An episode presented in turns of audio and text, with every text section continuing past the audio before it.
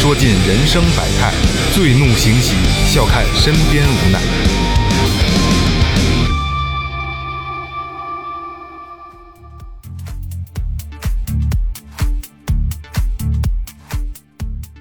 听众朋友们，大家好，这里是新的一期最后调频，我是你们的老朋友王杰。哎，满背关公踏青龙，今日小伙不能怂。大家好，我是二哥，A K A Second Brother。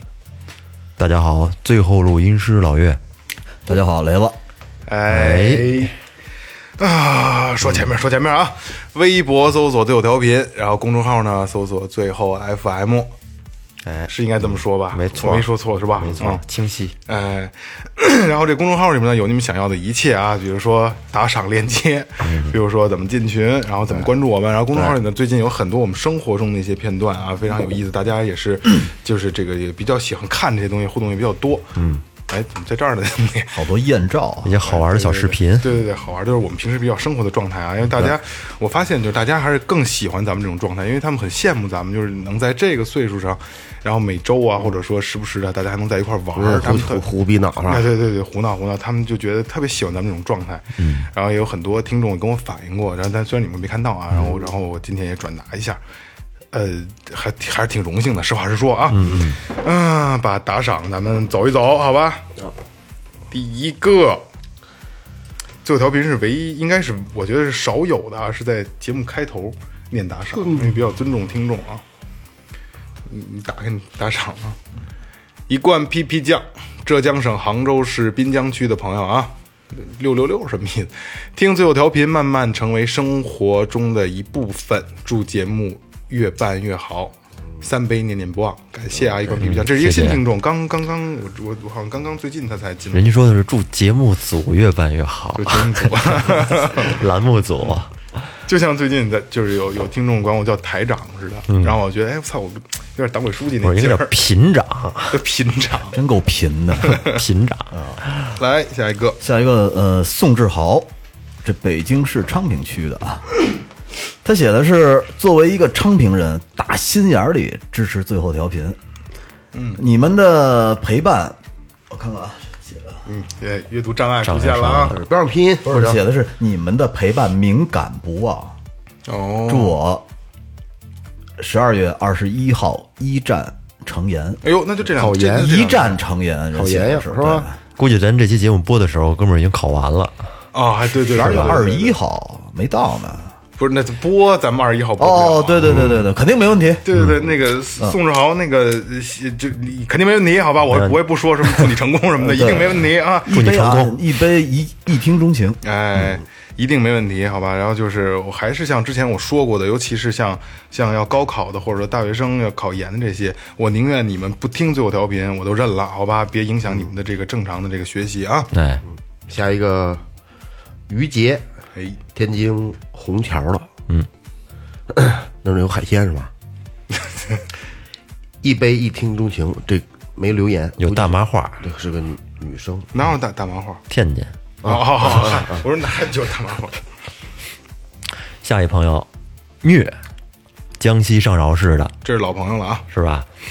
嗯，留言是听了来自午夜的扎心评论，前面一直感觉没什么，但是越到后面，脑子里一直闪现出一个画面，就是那一年去工地看我爸爸，他以前是矿工，那天他刚从矿井里边上来，身上带着点点泥污，脸上也有，却看到我露出微笑。我上去抱抱他，他推开我说他身上脏，别把我衣服也弄脏了。那时候挺年轻，虽然有感触，却不是那么的深。听这期节目的时候，又想起了那个迎着夕阳向我走开的英雄，突兀的又想起一句话：“孩子，你的英雄真的开始老了。嗯，这段真应该让雷哥读，哎呀，” 走心，不是，嗯，听得我一身鸡皮疙瘩。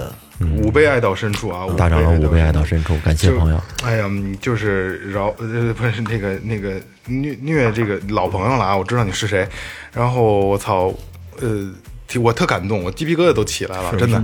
然后就是希望你爸爸身体好吧，好吧，爸爸妈妈身体都好。然后嗯，哎呀，就是扎心评论这个，没想到，嗯，就这个这节目爆了，单天一万多的这个播放量啊，嗯，还得继续做，好吧，还得继续做。最近就做做争系列节目对，争取一个月给你们上一次吧，因为好多好多朋友，包不不不光是咱们咱们听众，还有很多我身边的朋友，包括老袁，包括公公社的老袁，给我发微信说这个是谁的想法？我说我的想法，但我说不成熟，我就想试一下。他说他说我听哭了，很多人跟我说我听哭了，我操！然后我没想到咱们这么大劲儿呢，这这这这期节目说的是什么呀？对，而且二哥没来那，天我没我没在，对就是评论是吗？网易就是聊一些小歌曲歌曲下面的一些评价。歌曲下边精选的留言，歌曲。歌曲，哦，然后他会有很多的就是小故事，特别特别感人，特别点你。哦好好比如感恩的呀，然后伤心的呀那些东西，对。一些小故事，嗯。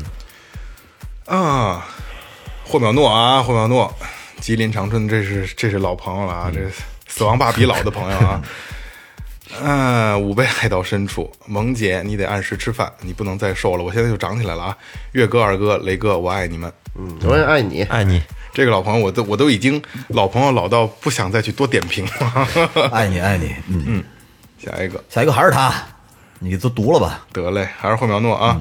我当初本不该下凡，但是人间有你们，爱生活，爱最贫，哎，爱最后不就完了吗？最后调频啊，吾辈爱到深处，诺诺，这个，哎，真心的感谢你啊，真心的感谢你。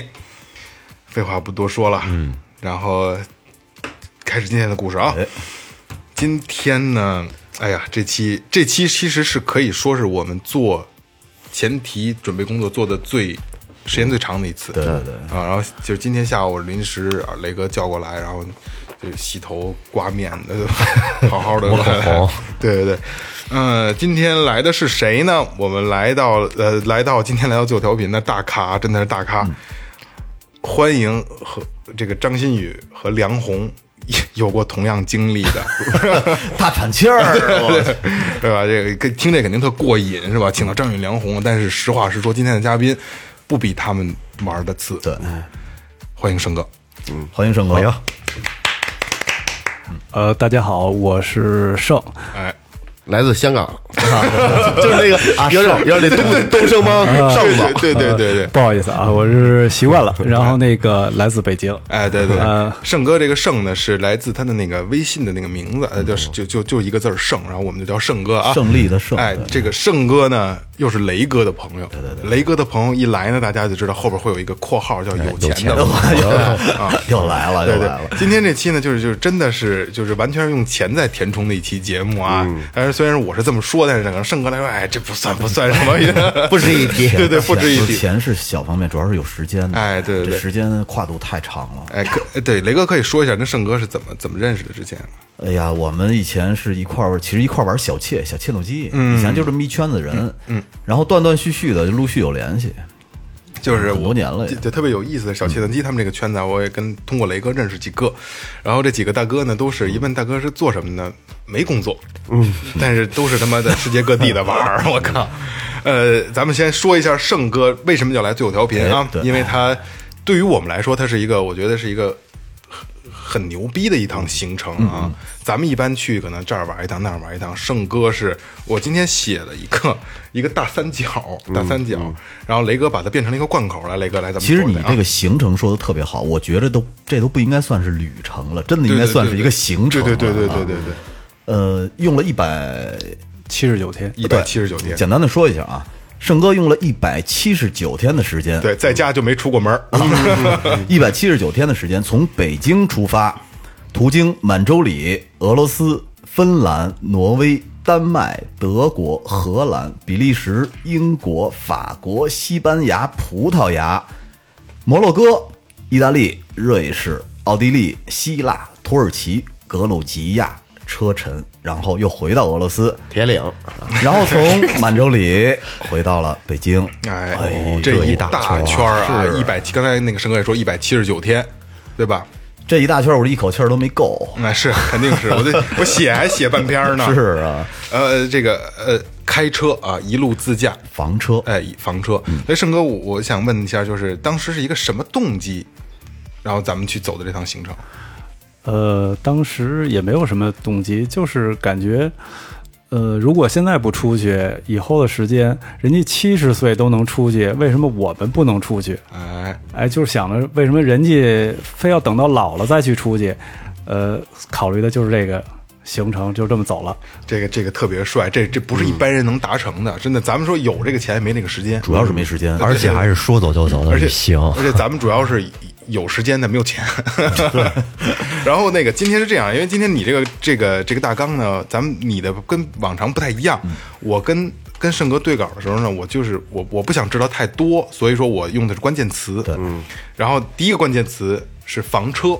到时候咱慢慢聊这个房车啊，然后盛哥还有一个东西叫五万公里一年，嗯，哎，盛哥给大家解释一下这是怎么来的。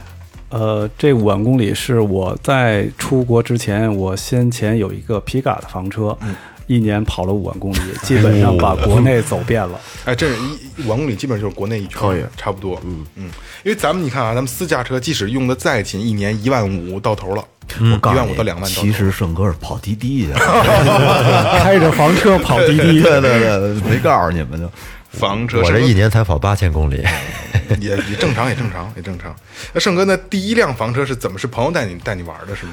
呃，第一辆房车是这样，他们当时这个车呢做了一个公益活动，就是开这个车带一个盲人的主持人，嗯，也是电台的一个主持人，哎石家庄的，哦呃，跟你们同行，他们人家那人家那人家正规军，我们他他们等于是去了趟西藏，开这个车回来以后，然后哎，我说那这车上西藏都行，然后呢，我说那我也来一辆吧。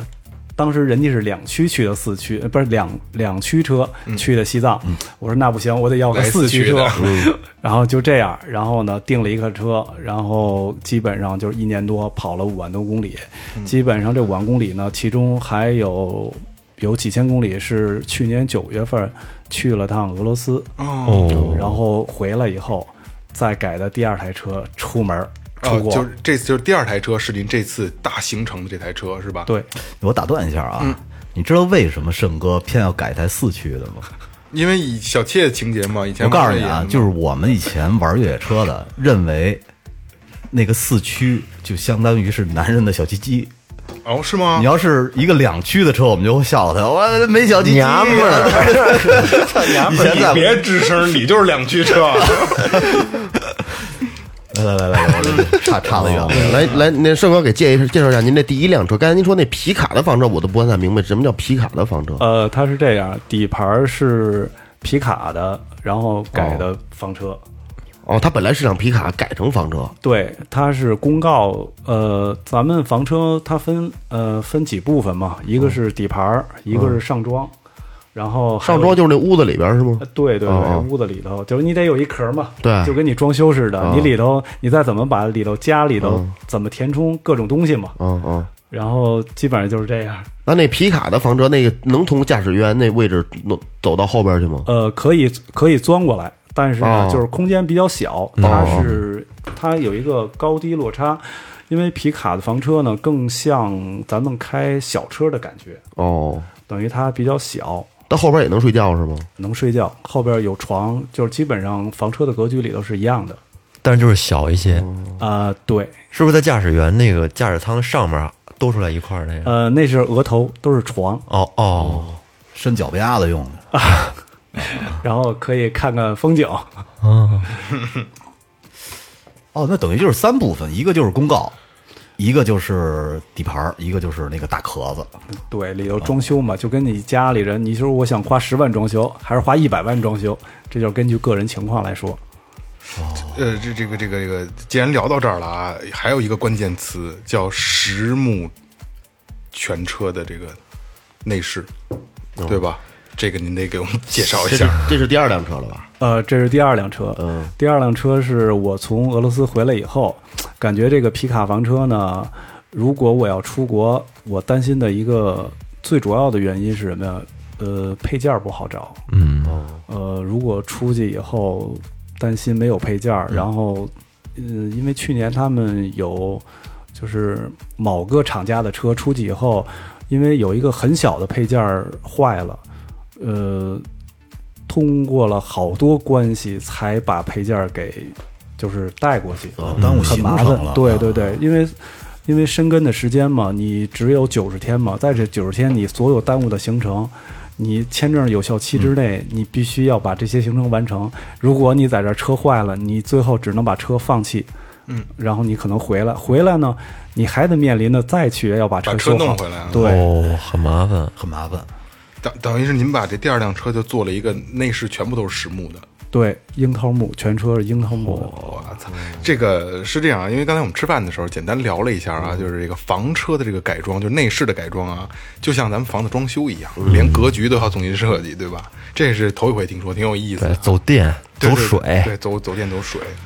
呃，打断一下，因为这个车呢是可能，因为是我出去，我当时想的是要半年的时间。如果这半年时间你要生活在这个车上，所以你的感觉是什么？呃，你要根据自己的生活习惯来做这台车。所以呢，找了一个厂家 来帮帮我做解决这个事儿。当时找了几个厂家，都是因为达不成，人家厂家就是我做这东西就是这就是这样这样啊，标准化的东西。对，不能定制。对，对不能定制，嗯所以呢，找了一个就是也是托的关系，找了一个人，呃，跟人好说好说，说我说我要出国，而且呢，我要开着咱们国产的车，嗯，出去，嗯，为什么人家都开着进口车也好，或者怎么着，我要开国产车，嗯，那我也是给你做一广告嘛，相当于，对对对对对吧？对。哎，那盛哥，那你第二辆车，你这辆车裸车，当时您买的是多少钱？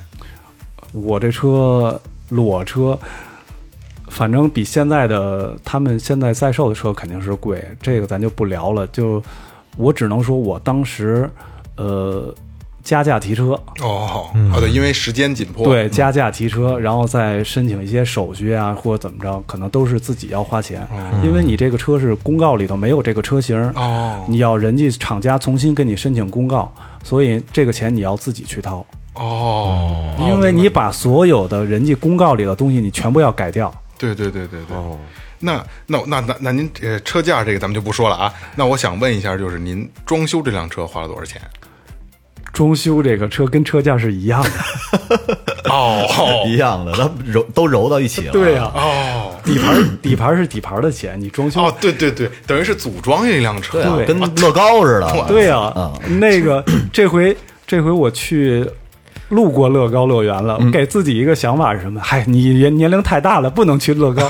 实际我特别后悔，因为乐高里头不分年龄大小，对对都可以去玩。乐高现在咱们要摆这一桌也能玩一玩一宿，真的也能玩一宿，特特真的特开心的玩一宿。呃，行吧，那咱们这车不管多少钱，哎，这不管多少钱，这听这个意思应该是反正不便宜。对，不是咱能玩得起的。是十万八万吧。对，那除了这些车的呃车的你准备好了，还需要准备一些什么东西？呃，首先车的手续，人跟那个签证，嗯，首先大家可能更关心的，就拿呃签证来说吧，嗯呃，我去办了一个英国的签证。办了一个两年的英国签证，因为行程里头要去英国嘛。嗯。呃，如果你要不去英国呢，你可以不用去办。呃，然后就是法国的签证，办完法国签证以后，然后你再去法就申根的签证，呃，办完以后又办的俄罗斯签证，等于是基本上三个签证嘛。哎，对，其实盛哥可以 简单的介绍一下这个申根签证是什么啊？申根签证就是所有，呃，算欧盟国家嘛啊，。对，基本上是啊。对，欧盟国家它等于是你申请一个国家，比如说德国啊、意大利啊，就是说芬兰，任何一个国家，这相他们这几个国二十多个国家是通通用的对，都可以相当于申请一个申根签证，然后你在什么法意瑞奥啊，就这对你随便跑了，就不用挨个儿去再申请因为。本来这国家也不大，然后都挨着。对对对，欧盟对，这没事儿，这个这大家大家记一下吧，反正咱可能也用不上。嗯不不不一定不一定，对对对，最后调频可能有可能就得走一趟。是啊，雷哥说他带队。靠谱。呃，行，那咱们就开始行程吧，好吧？北京出发，第一站是满洲里。嗯，到满洲里您还在那儿好像还做了一些其他的准备，是吧？呃，在满洲里，因为等了一下，我们所有的进俄罗斯的，它有一个有效期的时间嘛，因为提前到嘛。然后呢，在最后检查一下车，嗯，呃，把车检查一下，然后就是准备等，等着就是过关嘛。哎，对，刚才聊车的时候忘了聊，您那车是多大排量的？嗯，三点零的，哦三点二，那排量没有啊，我我以为得五点零以上。嗯不不用那么大，嗯那那您这个整车的这个这个重量大概多少啊？四四九零不超，四吨多，哦，四吨多，那还行，三点零还能带得动。柴油机。那油油耗呢？油耗跑正常跑的话，应该在十二个油。这么省啊？柴油，柴油，那也不能这么省柴油，四吨多呢？柴油的奥迪两个多油。嗯，柴油特别省，这是吗？对啊，就是现在排放不过，咱们对对北京进不了，嗯啊进不了你啊，这柴油柴油这么省？你在德国的时候，呃，一个一辆柴油的奥迪啊，你加满箱油跑一千公里，在欧洲基本上柴油车特别多，特别多。而且咱们最大的感觉是什么呀？咱们在国内加柴油的时候全起沫，对，在欧洲你加油的时候，你加到满的时候没有沫，而且油很清亮，油质不一样。油质好。呃，嗯这么看来还是国内的油好，国内国国内肯定是肯定是是好的啊。来，咱们聊出发啊，满洲里出发到俄罗斯。到俄罗斯呢，我看就是咱们之前聊过有一个您有一个俄罗斯小黑屋的经历，当时我给您打断了啊，那个是回程，啊，那是回程是吧？哦，行，那咱们回来的时候再聊这个啊。嗯，俄罗斯当时，您俄罗斯之前您第一辆房车的时候就已经去过一趟了，对啊，因为我也表达过我对贝加尔湖的一个一个憧憬啊，我觉得这是一个特别美的地方，您可以跟我们聊聊俄罗斯的这些事儿，呃，俄罗斯这块儿呢是这样就，是风土人情嘛。风土人情，反正太美。但是你，呃，是这样，是这样。咱们简单说啊，因为就是你要是去别的省市的时候，你都有这种感觉，就是从北京一出去，假如走国道的话，这节儿不好走了，一看北京界，那 那边就是，假如说啊，河北界就咱们，去那哪儿，河北到北京不就是吗？就是那俄罗斯的那个道路的状况有没有很明显的不同？跟国内这边儿，呃，景色比较美，自然景观。对，自然景观，那路况呢路况不太好，不太好啊。对，经常修路，呃，有的颠簸路段有可能，呃，二十公里让你走个两三小时都有可能。哦，哦，那是挺不好的。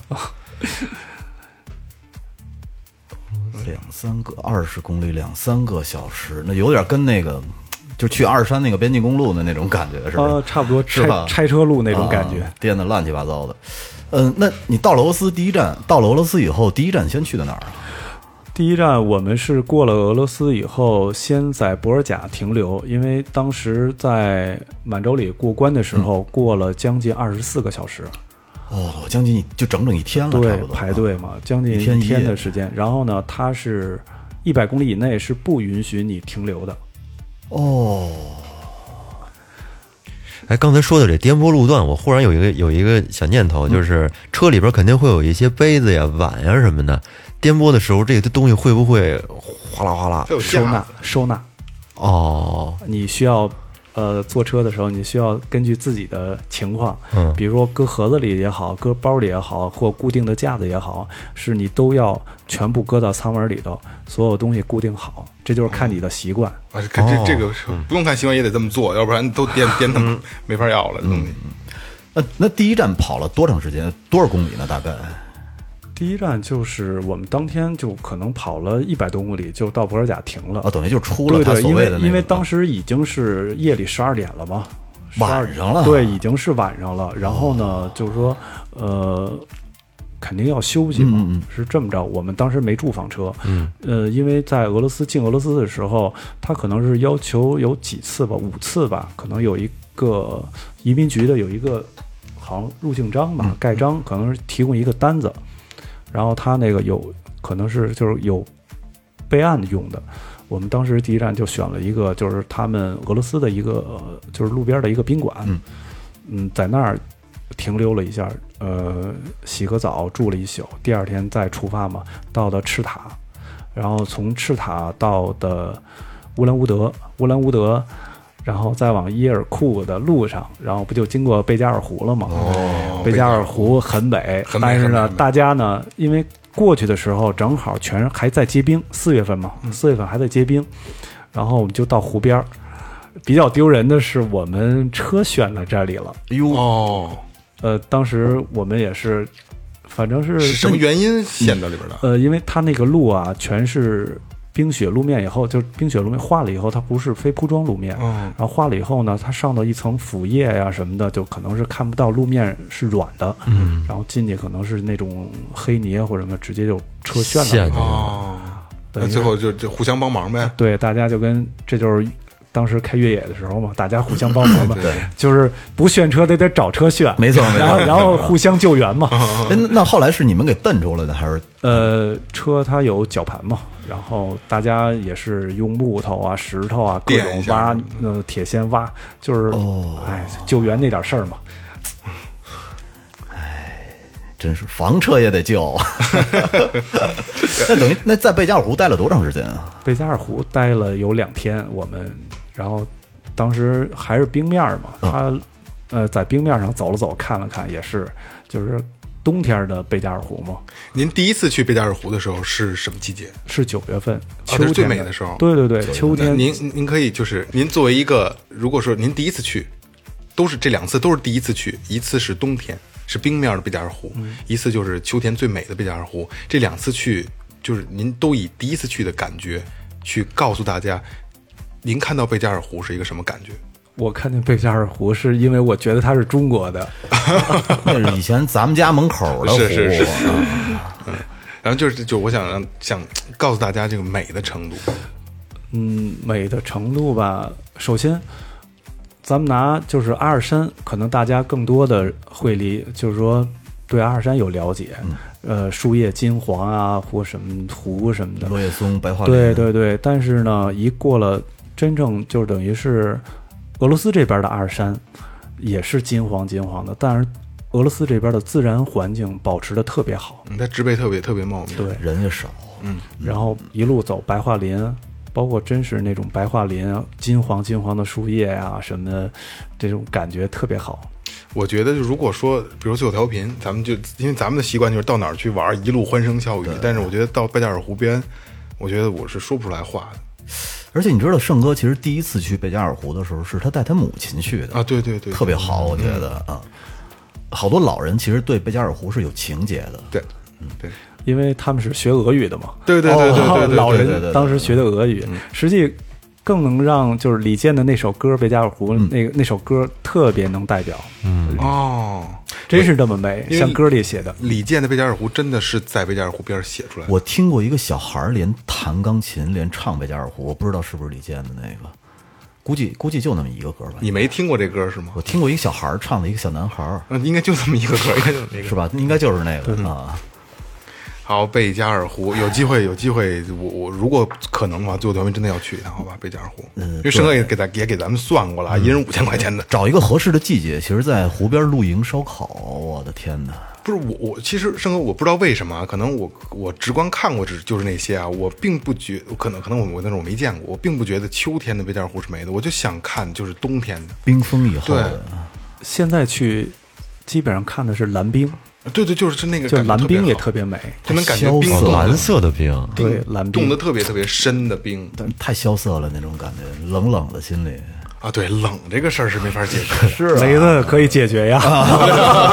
对对对，来关注草戒指洋服店。冷酷，我操，太冷了啊！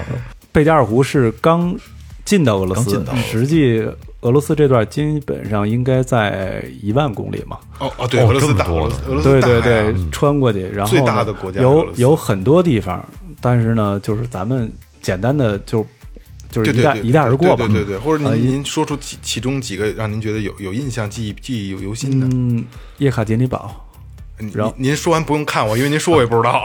叶叶卡捷琳堡它属于是亚欧分界嘛，嗯，等于是呃，然后我们在喀山的时候，正好赶上喀山的阅兵式，哦，呃，从喀山然后到莫斯科这段，然后莫斯科，然后到红场肯定去了吧？红场去了，太壮观了。我觉得也是。太壮观了。对，我，还有一个，其实我特别想看那个，有一个叫圣母升天大教堂，我不知道你们去了没去，那个顶是彩色的，扭扭扭扭扭扭的那种，那个就跟洋葱头啊，对对对对对对在广场边上，不远。然后我我因为我之前给我们家孩子搭过一个那个积木，我就我们家孩子就特别想去，我说有机会吧，有机会吧，一直到现在了也没去。啊，你如果你就是那个那个教堂，你可以在那哪儿的时候，在伊尔库斯克的时候，应该也能看到那个喀山教堂，它是应该是好像排名第五吧，也是那种彩色的，就是教堂。但是真正挺壮观的呢，红场那个就是洋葱头那个教堂确实很壮观。而且大家有好多小孩儿喜欢画画的时候，然后会拿着一张纸，嗯，他们就我们今年过的时候，它是有一活动，不管大人小孩儿都在那儿画洋葱头，就都在那儿画教堂，哦，然后因为因为我我没在没去过俄罗斯啊，但是我听很多朋友说，就是看到就都是要去俄罗斯红场嘛，因为那是这这这人家人家家的这个就门面嘛，说不觉得什么，说说跟咱们这边的这个大广场比起来差远了，是吧？对对对，但是呢，整体呢，就是说人家的景观啊，可能是建筑啊，保存的比较完整。哦，更多的这一路上可能看到的更多的都是建筑，建筑保存太好了。而且好，我有一小弟弟，他就是在俄罗斯学画画，好像是在圣彼得堡还是在哪儿，我忘了。他跟那儿画学了五年了，到现在。俄罗斯啊，这咱们那个有个听众潘潘就在俄罗斯留学嘛。哦，雷哥，以后你跟你家姑娘说，好好学习，以后挣钱带爸爸去。靠谱，对我等着吧。呃，从俄罗斯出来以后，就是莫莫斯科出来以后，然后我们到了圣彼得堡。嗯圣彼得堡呢，就更加有了那个欧洲的感觉了。哦，包括水上，就有点类似于威尼斯似的，哦对，有船啊，有什么的，也是。然后呢，从圣彼得堡我们停留了两天，然后就是直接因为要给车做保养嘛，基本上在一万公里了，我们要把车然后做保养嘛，做完保养我们出发就是到维保。嗯，是俄罗斯比较大，还没出俄罗斯呢，先做保养 了。对对对哎，对对，你想吧，这一趟是五万公里，嗯，俄罗斯就一万。俄罗斯一去一万，一回来又一万，哦，可不嘛，就占了两万公里了。还真是占了一半剩下才三万公里。对然后然后从维保，然后就准备到第二天排队去那个，就是在维保的时候呢，当时也是去检查车嘛，嗯，然后我觉得就是呃路边的一个就是轮胎店，嗯。然后我觉得特别友好的是，人家帮我把所有的轮胎检查一遍，然后嘴子可能有问题的时候，人家呃，包括就是说好好的检查以后，然后我问人多少钱的时候，人一分钱没跟我要。哦，这么讲究吗？对对对对对，然后呃，说因为你是中国车，哦，然后呢，呃，真是觉得不能说人家不好，就是我们感觉那种在异国他乡那种受到帮助。对对对，因为因为到他这儿的时候呢，就是沿途我们从一个四 S 店，然后他四 S 店的时候，因为当时我要去他那儿进，他那儿有限高，可能我们的车是三米多高，进不去，他那车间。他呢给我往前指了一个修理厂，到那个修理厂呢，他说我不是做专业做轮胎的，他是做机修的，嗯，然后他呢又给我指到那个轮胎那儿，所以呢，我觉得大家都是很热情，然后就包括给你画上图，然后告诉你在哪儿，然后而且当当时人家呃也是因为我们拿着是手机用的谷歌翻译嘛，嗯，人家说你稍微等我一下，说我把手头活干完了，我给你检查。嗯，然后呢，过来一个也是他们一起的，呃，一个小伙子，嗯，他说不用，我来帮你检查。就这么着，把我们两个车，因为有一个是一个，呃，是一个六十八岁的一个一个，就是我应该叫阿姨吧，嗯，呃，但是我们都管她叫大姐，嗯、呃，尊重人家嘛。然后她的车先给他检查的，等于我们两个车检查完了，最后真是一分钱没要。这个阿姨自己开了一辆，对，哦，开了一个那么牛逼开啊！开了一个福特，两口子老两口开了一个福特的 B 型车，嗯，然后也是他是在我们这里头是，呃，应该是一号车，呃，算二二一号车，算岁数大的。你说会不会是因为这样呢？就是这个世界本身就是美好的，这个人互相帮助呢，本身也是应该的。只不过咱们从小可能就是接受的那种 那种教育，或者是那种感觉，就是感觉一到外边就要被坑，一到外边可能就要被骗，因为所以呢，就把世把这个世世世界想的很 很很凉凉的那种感觉。没准世界其实就是应该这样，我觉得。我们心里都是这样的，这你可你可能这么想我没有，我没有，我没有没有啊。我一直就是这么想的。对我我们都这么想的。哎，您接着说，申哥。呃，等于是我们出发以后从维堡，然后就是进到芬兰的时候，要进到芬兰的赫尔辛基嘛，然后在这个口岸等的时候，就是过关的时候，实际很简单，没。当时我们从俄罗斯过来的时候需要二十四个小时，啊，但是我们从芬兰从俄罗斯进芬兰的时候，只用了两个小时。哦，这这个还挺快的。两个小时，其中呃两个小时还是呃排队过关的时候，然后两个小时其中还是包括买保险。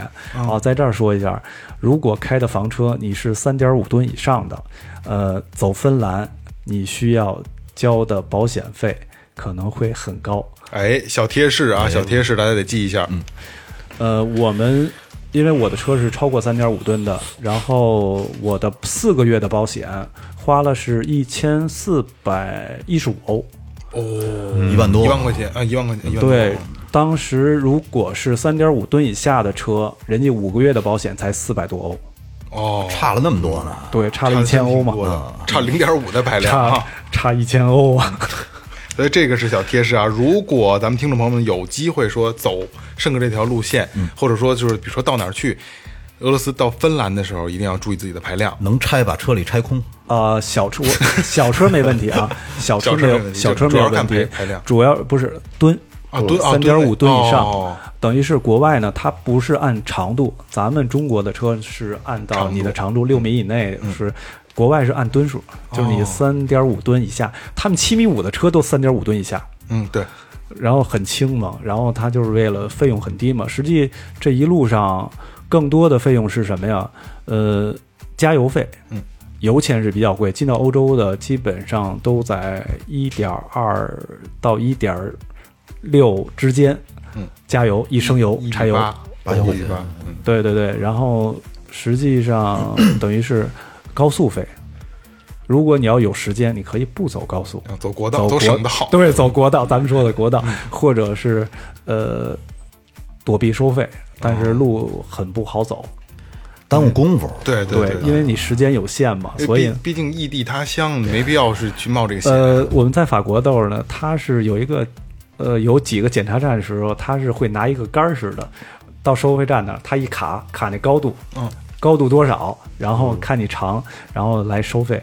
基本上我们按三类车收费的时候比较多，有的这三类这个这个等级是怎么划分的？呃，它分一类车、二类车，可能三类车就跟货车哦啊，就是咱们小车，比如说咱们不也是分一类车、二类车吗？哦或者他那也是。哦，哎，刚才咱们聊到加油这个问题，您说到欧洲，到欧洲以后加油会比较贵，都是一一点四、一点五欧左右，是吧？嗯，对对，呃，但是俄罗斯油便宜，俄罗斯合人民币四块多钱一升哦，，四块多，因为呃我我岁数小啊，四块多钱在国内是大概什么？不是，什么就是合人民币就是合人民币我知道我知道，就四块多钱的油在国内大概是什么年代了？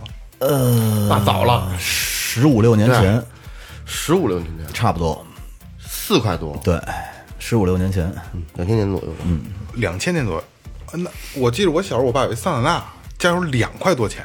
两块多钱的那会儿是太早了。那会儿我骑小木兰，应该是在零零零年左右，差不多我操，两块四啊。那会儿那那我告诉你，但是那会儿汽油不好啊，那会儿你汽油打到瓶子里是黄的，嗯那那我就哦含铅那会儿那个。哦，对，现在都就现在，如果汽油两块多，我这车就再也不熄火了。开玩笑，开玩笑啊！呃，咱们到芬兰了，呃，芬兰，芬兰，我们到的赫尔辛基的时候，然后找了一个五星的营地。嗯，这是我们进到俄罗斯，因为俄罗斯的营地比较少。嗯当时选的是进到芬兰的时候，我们一定要体验一个五星的营地，在赫尔辛基有一个五星营地就是。这营地也跟这个宾馆一样，也分星是吧？对对对，这个五星能有什么区别？五星的区别可能它里头设施环境不一样，嗯，包括等于是靠着海边儿，靠着湖边儿，哦，景色之类的。啊，对，里头可能各种设施比较齐全，因为它不光是房车，有一些就是开的就是小车里头带着帐篷，因为它有分帐篷区，嗯嗯。可能我们有房车区，它还有帐篷区，然后还有一些木屋的，还有骑摩托车的。嗯，骑摩托车呢，它可以把摩托车的头盔啊一些东西，它专门有一些存放的地方，哦也人家出去把东西存那儿，摩旅的，对摩托车的也很帅啊，一帮。对，对苦啊！对，五星像五星营地跟这个普通的营地，就是能在能差多少钱？哎呀，这个钱能差不少钱呢，有可能不是你觉得盛哥会会算钱吗啊？这倒是会看多少钱吗？是 就刷卡就好对对不重要呃，会的，因为 呃，大家出去还是呃，更多的是看它的营地的设施，嗯营地的位置，它可能营地的位置好也贵。哦你像我们在意大利的时候，它那营地，那我出门就是比萨斜塔，就几百米。哦，那是对，庞贝古城那儿出出去隔个马路就是庞贝古城。然后它那个我们停在车那营地上头，全是种的那种柠檬，嗯嗯，一摘手伸手就能够着柠檬，哦就那种感觉。这个这个哎这个是住宾馆感觉感受不到感。然后受不到的然后你在意大利的比萨斜塔那个营地里头，你进去还有游泳池，哦，啊，他他那感觉很高级，很高级。盛哥在芬兰去了什么地儿了吗？都芬兰那个还是仅仅是路过？呃，芬兰去了几个地方，包括芬兰堡，嗯，呃，要坐船过去，呃，包括它市里头有一些建筑什么的，呃，芬兰堡，因为那个芬兰堡是世界文化遗产吧，等于是它有几个，包括它那个石头教堂啊，还有一些它的广场啊或什么的，嗯，就是记忆当中的可能是说不太全，因为。呃，还有一个时间观念嘛，咱们也不一一的介绍了，大家可能可以百度嘛。那那你芬兰那边你你会感觉到人很很冷吗？不会不会，呃，我在跟我跟我爱人，我们俩坐地铁出，因为在营地嘛，出行基本上只是靠公交嘛。呃，把车搁在营地，我们出来的时候，它就是地铁。然后我们地铁在营地买的是那种套票，四十九欧，就基本上可以坐地铁、坐双层巴士、坐船，就基本上包括了，还有一些博物馆的门票。呃，我们坐地铁的时候，因为当时怕坐过站嘛，我们就在犹豫的时候，旁边的有一个大妈，可能就会主动的告诉你你要去哪儿，就拿英语哦。交流，然后他会，然后等我们到站的时候，他说你们就应该从这儿下，嗯嗯嗯。然后你就告诉他，就很热情的来、来，就主动的问你，真是挺好的这种感觉，就是一个一个素素昧平生的人主动来帮助你啊。对，因为咱们可能感觉的说去哪儿更多的，哎，我这别坐过站呀，对对对或怎么着就是就是一脸懵的样儿。芬兰待了几天呢？芬兰待了三天，哦，待了三天。然后从芬兰出去以后去的是我们芬兰，然后就是芬兰待的时间比较短，对，因为就是芬兰呢，就是啊，不是芬兰在赫尔辛基待三天，然后沿途呢就走，包括咱们芬兰最有名的有一个圣诞老人，圣诞老人村。对，哦圣诞老人村。我们当时在圣诞老人村，就是去圣诞老人村的路上，然后路过一个森林公园。当时森林公园里头是它有一些木屋，然后木屋后头还有一些就是它是劈柴的房，然后它有各呃有不同时间来这儿的人，然后会有一个本儿有笔，大家呢会劈好柴，然后比如说它是有可以生篝火的地方，你把篝火生好了以后，然后呢你再给劈好了，劈柴然后再搁回去，然后哦，对，它是专门有一些大家可能会把一些觉得是有用的东西来放这儿，嗯，供下一位下一位人哦。去。对对，就说这个这个特这个这个国外就这种特别讲究的事儿特别多，自觉。对对对对。啊，就是包括我我们都是，比如说劈柴用完了，我们会劈好了再给人搁那点儿。哦，芬兰其实嗨，那那个国家本身它那个森林覆盖率也高，全他妈大松树。对，然后湖泊也多，看它 看水吗？芬兰也是看水，哎，看到极光没有？极光我们这回是没看到，季节不对，对季节不对。九月份回来的时候，他们都看到极光了，很漂亮。就那个我那个 ins 上老推荐我就是极光之旅啊，就是它会有那个极光小屋，全透明的，对对对我觉得我操超帅那个。你不用极光之旅，就你一路上都可以看到极光，在任何地方，在在北欧的时候，只要是时间对了，哦。你都可以看到。因为它就我就说它那个就在就在森林透明的森林里，对啊透明的那个玻璃哎呦那种还还动呢哈，特别好天上。对，哎呦，看着特别好看，就那那种感觉。然后他们有好多喜欢照相的，就在那儿不待几天就是专门为了照相。哦，约一趟呗。约一趟。嗯，极光之旅，对，现在就可以去啊，对，这么大企业是不是？大买卖零下四十多度，其实还行，零下四十多度还行，行吗？现在零度我都觉得特冷没。事儿没事儿没事儿。好吧，好吧，好吧。芬兰下一站就是挪威。挪威，挪威一不小心就是过一小桥就到了挪威了。哦，哦挪威就是过一个桥。对，就一小桥，桥桥的中间有一个牌儿，那都不用开车了。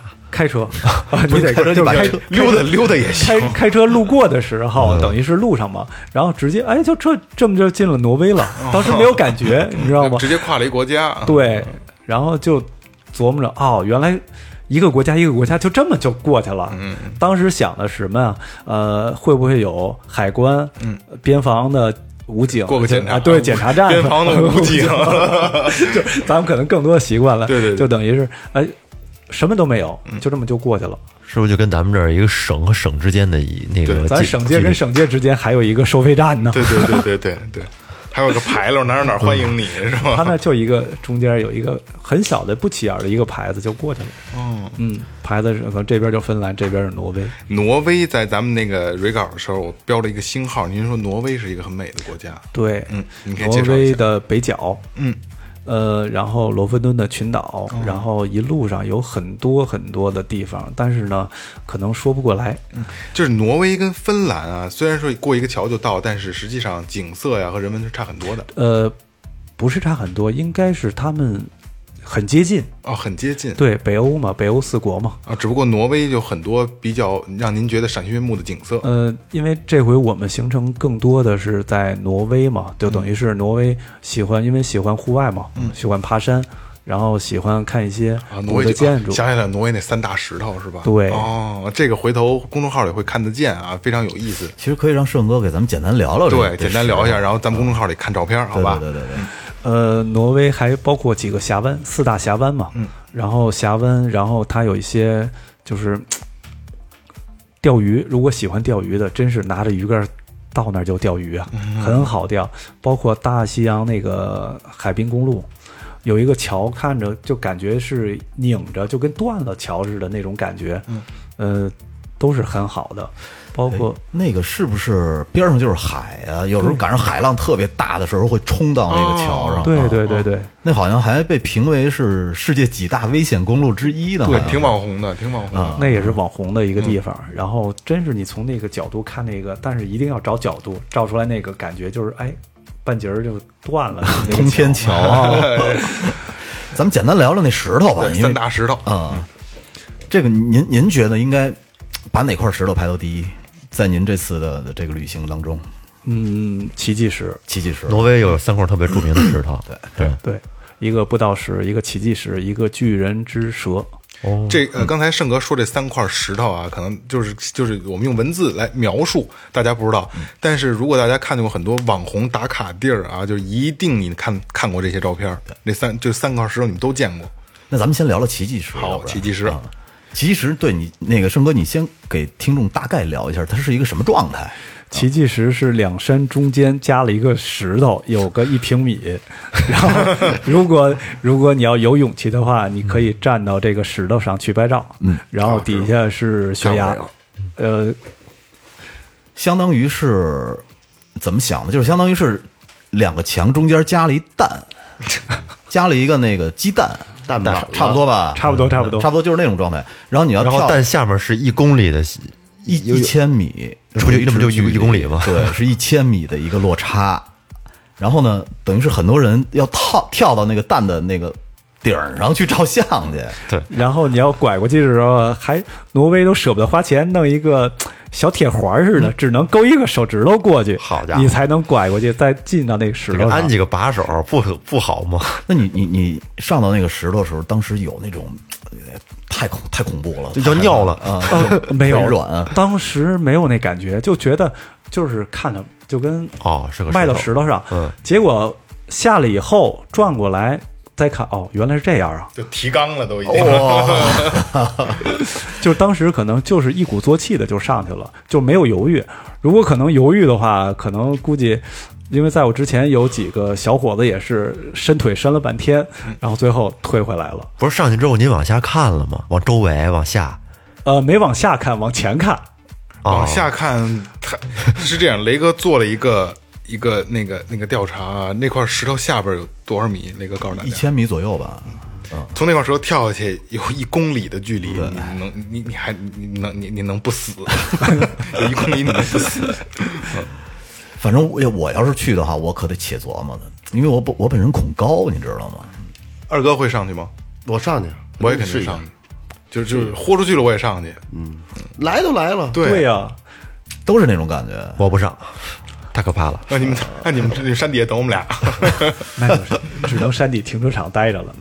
那个，如果上山的话，可能是大家尽量带好自己的户外鞋，嗯，因为我们这回就是我穿的是户外鞋，呃，我媳妇儿因为当时没有穿户外鞋，就是也是，但是很就就类似于那种板儿鞋的吧，那那种，然后呢，到那儿人家工作人员就坚决不让你就上山，休闲鞋什么都不行，对，运动鞋也行他就不让你上山。就必须是户外鞋，还是为了安全考虑安全，安全考虑，因为你要上山的时候，就是你刚开始走不远的时候，是要顺着一个铁链子往上爬，拽着铁链子华山那个劲儿。对对对，就是你，但是很陡的，就是拽着铁链子才上去。嗯，就是说，可能更多的人家可能考虑的是你安全因素。对对对，我我印象中咱们下午聊的时候，就是从您从山底爬到这个奇迹石，好像还挺远的。呃，应该是我们全程走了差不多来回走了七个小时吧。哦，那这个这个挺痛苦的。因为因为是这样，那个我我爱人是腰做过手术，嗯，他是腰椎间突出做过手术，然后呢，呃，比较就算腿残星人嘛，然后呢，比较因为要照照顾他嘛，会慢一些哈。，对对对，然后呃，更多的就是可能考虑他的，因为当时我说你能不能能不能走，他呢就是这点是挺佩服的，就是一直坚持下来，包括头天爬的步道石，第二天爬的奇迹石，等于连着两天是高强度的，就是徒步嘛，徒步。哎，那您爱人上到那个奇迹石上了吗？呃，他就迈一个腿就腿软了，像你说的，行，这是第一个奇迹石。咱们第二块儿，第二块儿是什么石头，成哥？呃，刚才我没记住。巨人叫步道石。步道石，步道石步道石，嗯我们实际是步道石是呃第一天爬的呃步道石，因为步道石比较简单嘛，呃，第二天就等于是爬完步道石以后，我们当时呃开车下山以后。在那个码头的时候，当时想坐船走，但是查了一下，只有第二天早上六点多的船。然后呢，就在他那个码头边上，就在那儿等着嘛，停车在那儿等着。结果第二天早上起来，船来的时候，不让你上船，你知道感觉什么吗？特别失落。哦，然后只能等是九点半的，他有一趟旅游的船，然后只能让你上那个船。跟着他们一块儿走。对，然后上那个旅游的船，实际呢就是一个收费可能一个收费便宜，一个收收费贵。贵的，嗯，那车呢？车也一块儿拉上去。对对对，哦，然后差不多合人民币是，呃，一千多块钱嘛。啊，也不便宜。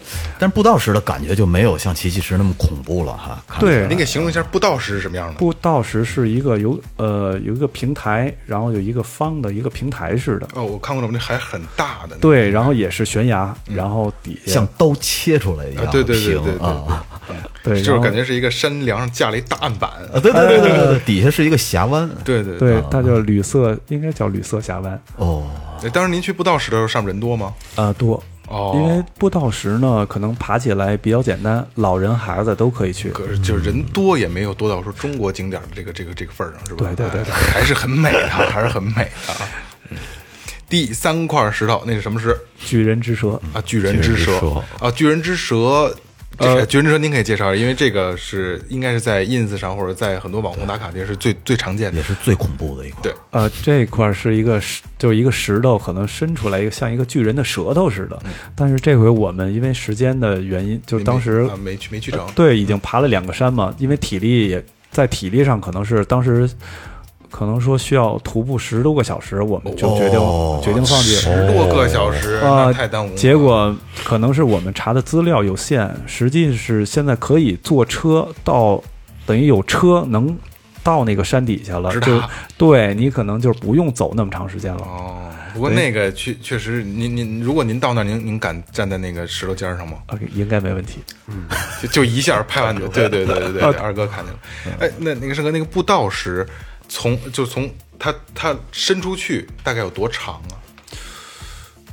步道是步道石那不是什么步道石，那个就那叫什巨人么？巨人之舌，大巨人之舌舌，说错了。哎呦呦，那这个可能我还真没有太记，哦，你没没没，但是我知道那个石头可能大概其可能没没有记，两两三米、三四米到头了也就。不止不止不止不止，挺大的呢。对那个但我觉得人你看人跟那个比例不止，哦得个几十三五米是吧？真的几十米三五六米得得有几十米我说就是悬悬空尖儿那块尖儿那块儿尖儿那块儿，反正挺大的那么一个一个位置。嗯你回头会问度娘去。哎，对对对对对对问度娘，问度娘，度娘，啊，三挪威这比较有名的就是三三块大石头，对，挪威还有挪威的森林呢，挪威森林歌也有，书也有，然后还有一个很美的地方在罗弗敦，当时叫雷内，好像是，就是离着奥镇不远。它那个也是，好哪个旅游杂志呢？可能是推荐的排名可能是比较靠前的那个地，它那个也有一个山，嗯，就是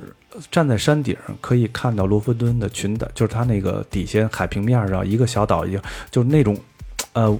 无法就用言语来表达它的美丽对罗弗敦群岛，就是这个地方就是罗弗敦的定都阁是吧？是那个劲儿吗？然后站在那个山顶上，当时也是应，该是这个吧？